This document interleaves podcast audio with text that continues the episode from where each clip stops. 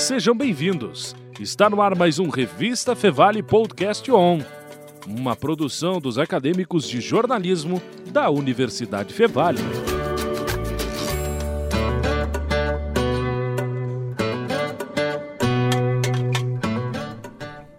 Olá, eu sou a Julia Klein. E eu sou o Vinícius Soares.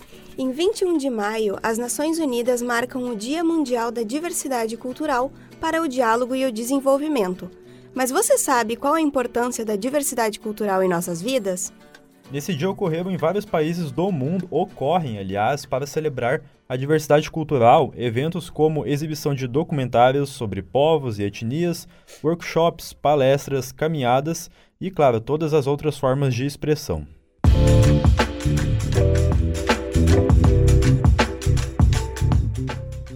Aqui na Fevale, cada vez mais temos diversidade cultural nas disciplinas, em projetos e em debates.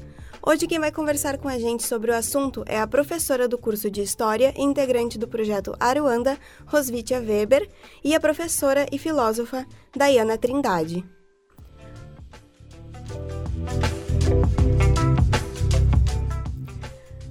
Para começarmos, Dayana, o que é diversidade cultural? Bem-vinda!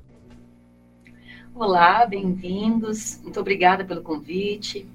Uma temática urgente e necessária né, para falarmos sobre diversidade cultural. Então, vamos lá. O que, que é diversidade? Né? Como a diversidade é tão importante, principalmente para nós enquanto brasileiros, né? Bom, então a, a diversidade né, diz respeito a essa maravilha que é no Brasil de várias culturas, eu gosto muito de falar que a diversidade ela tem muito a ver com a alteridade, né? O que, que seria a alteridade? Bom, alter, que vem do latim, quer dizer o outro. Itas, o ser.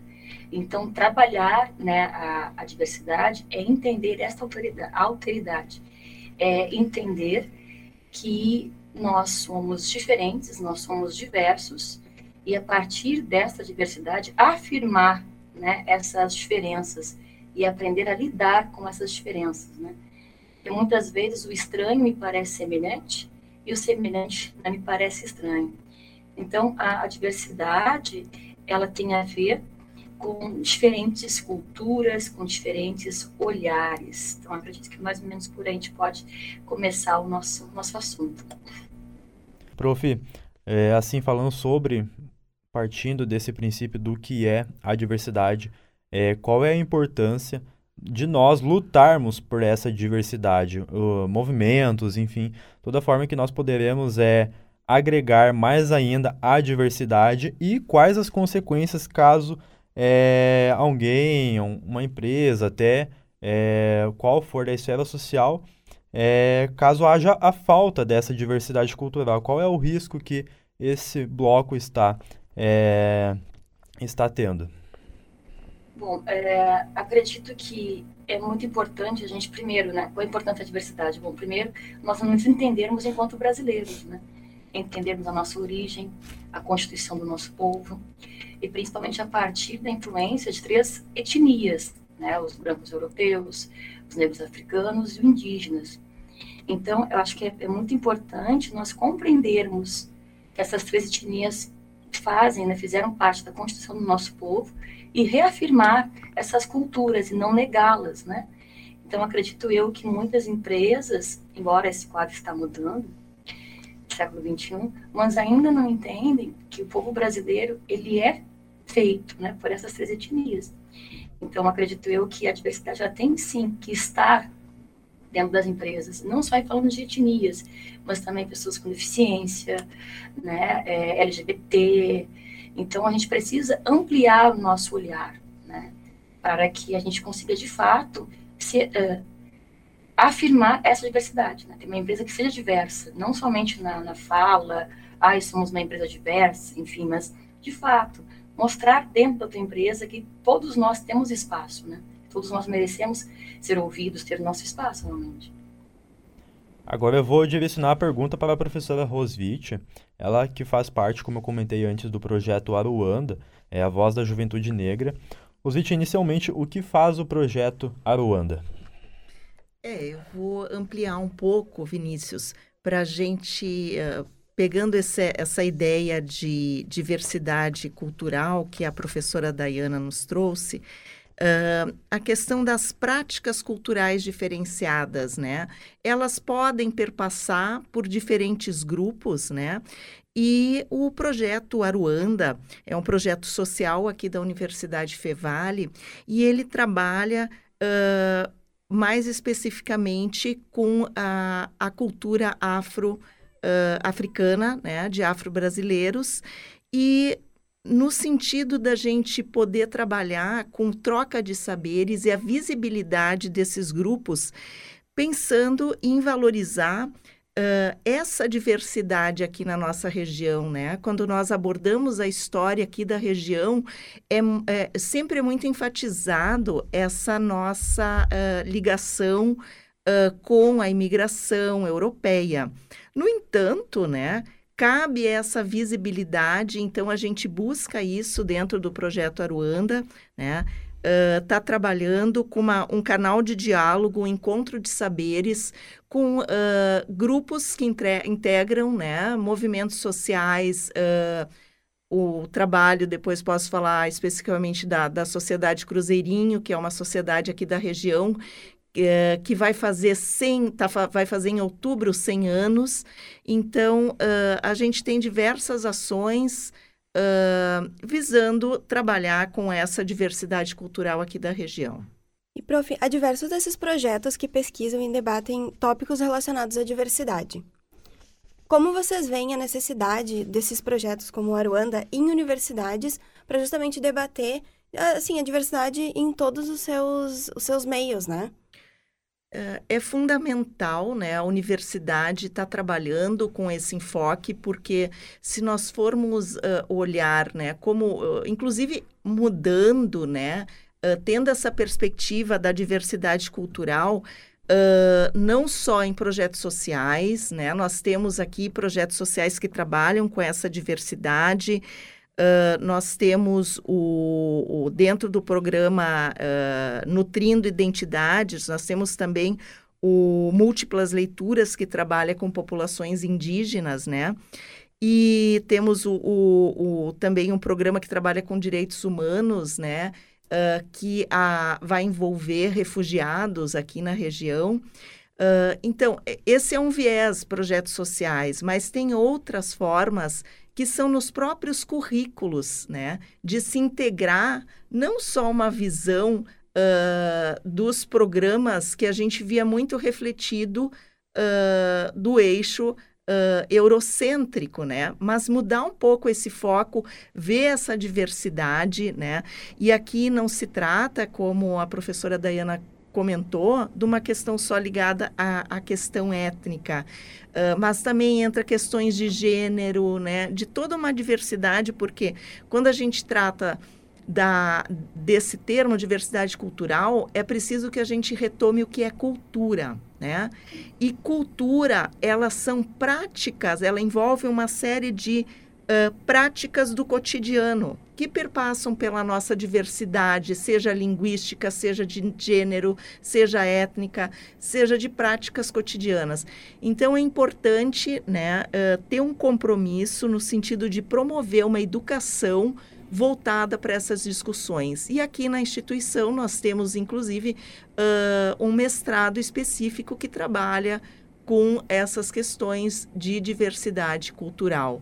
Né? Então, mas afora isso, né, não precisa estar no título de um mestrado, mas vai estar muitas vezes em ações que visam essa, essa promoção né, uh, dessa aceitação de diferentes grupos, de, do reconhecimento da importância da diversidade das práticas culturais, passando pela ideia de que se possa viver uh, de, de uma forma harmônica né, com essa diversidade. E complementando o que a professora né, falou, até porque nós, enquanto brasileiros, nós experimentamos a diversidade no dia a dia, né? E só que mesmo assim nós não compreendemos essa diversidade, né? Porque a nossa população ela é etnicamente diversa, à custa de muito sofrimento, como a dizimação de povos indígenas, né, a, a, invasão dos portugueses, a escravidão, enfim. Então, é muito importante, né, nas escolas, enfim, como essa professora, eu também, enquanto professora aqui, é, todos esses fatos históricos que vão contribuir para a criação né, da nossa, do nosso povo, a gente entender um pouco mais, estudar um pouco mais, né, entender o sincretismo religioso e cultural que nós vivemos e sem esses preconceitos que nós temos, né? principalmente em relação às religiões de matrizes africanas. Então, acho que uma educação voltada para a diversidade, como a professora falou, uma educação voltada para a gente criar a nossa história, a gente olhar a nossa história como de fato ela se apresentou, né, pelo, não só pelo olhar eurocêntrico, mas olhar dos povos nativos, pelo olhar africano, entender toda a contribuição que esses povos trouxeram para a formação do nosso povo, né, como a linguagem, enfim, como Lélia Gonzalez vai falar no nosso português, né, quantas palavras nós falamos que são indígenas, que são africanas, que nós não sabemos dessa contribuição. Então, acho que é mais do que na hora de todos nós estarmos envoltos em torno disso, né, de escrever, acho que está na hora de a gente escrever a nossa história, a partir dessa diversidade, sem nenhum tipo de vergonha, né? E também nem, nem só vergonha, porque é, eu acho que durante muito tempo nem nós soubemos nossa própria história, né? Acho que agora a gente está começando a, a, tentar procurar um pouco mais e entender quem nós somos, né? Então acho que a partir disso que a gente precisa é, ter esse novo, esse outro olhar aqui no, no Brasil, né? Afirmando essa, essas diferenças e, e vendo quão rico, né? Que é a nossa, a nossa cultura.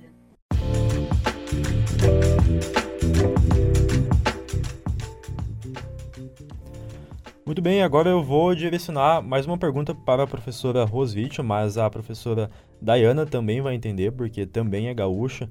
É, aqui no Rio Grande do Sul, nós temos é, muitos eventos que reforçam o orgulho de ser europeu. É a Oktoberfest, o Kerbfest.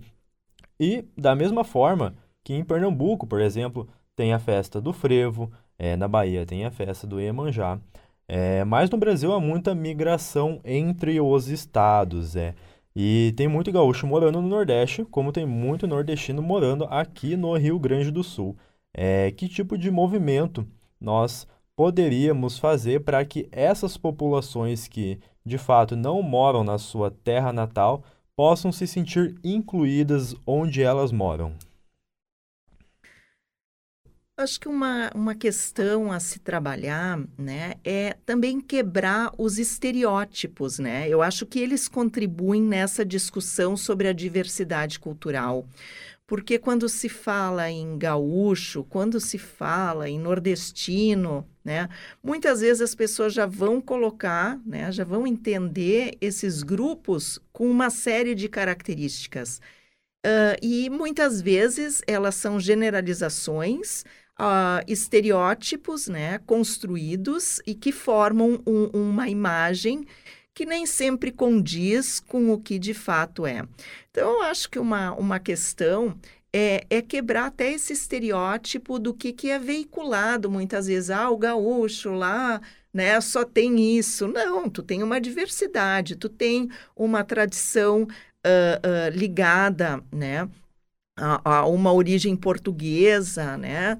Uh, tu tens a presença de imigrantes de diferentes origens e tu vai ter, uh, uh, um, um, por exemplo, aqui no Rio Grande do Sul, o maior número de centros um, de umbanda do país estão no Rio Grande do Sul. Então é interessante isso para quebrar um pouco esse essa generalização que se tem. Às vezes nós reclamamos de como os estrangeiros nos veem, né? Vêm o Brasil, só pensam em uma forma, em carnaval, né? Uh, ou na, na Amazônia, enfim, nós sabemos que nós temos uma diversidade né, geográfica, linguística, cultural. Uh, então, eu acho que essa questão de, de uh, demarcação regional, ela também serve, né, precisa servir para a gente ver essa diversidade cultural nas nossas próprias regiões. Até porque tem muito, muito gaúcho, por exemplo, que não participa de CTG, né? Eu sou uma que não participo, né? Então eu acho que é muito importante, e complementando o que a prof falou, assim, uh, a gente falou de, antes da, das universidades, né? É muito bom ver esses, esses projetos debatendo uh, pessoas diferentes, de lugares diferentes, de jeitos diferentes, porque nós estamos aqui, cada um de nós aqui é diferente e a gente precisa realmente ter essa diversidade, né, do que, do que a gente vai ouvir, do que a gente vai debater, do que a gente vai falar, né. Então é muito, é muito legal ver que tem projetos assim para a gente se sentir incluso, né, nas universidades e tudo mais.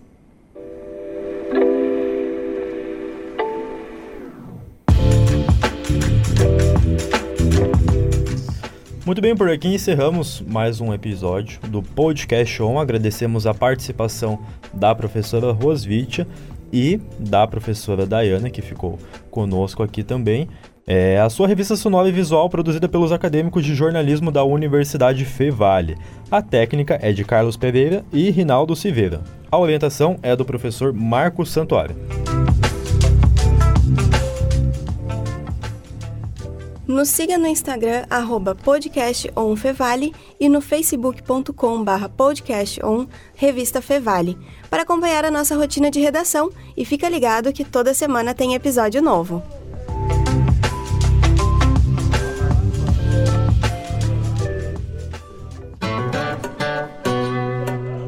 Você ouviu Revista Fevale Podcast On, uma produção dos acadêmicos de jornalismo da Universidade Fevale. Muito obrigado pela sua companhia e até mais.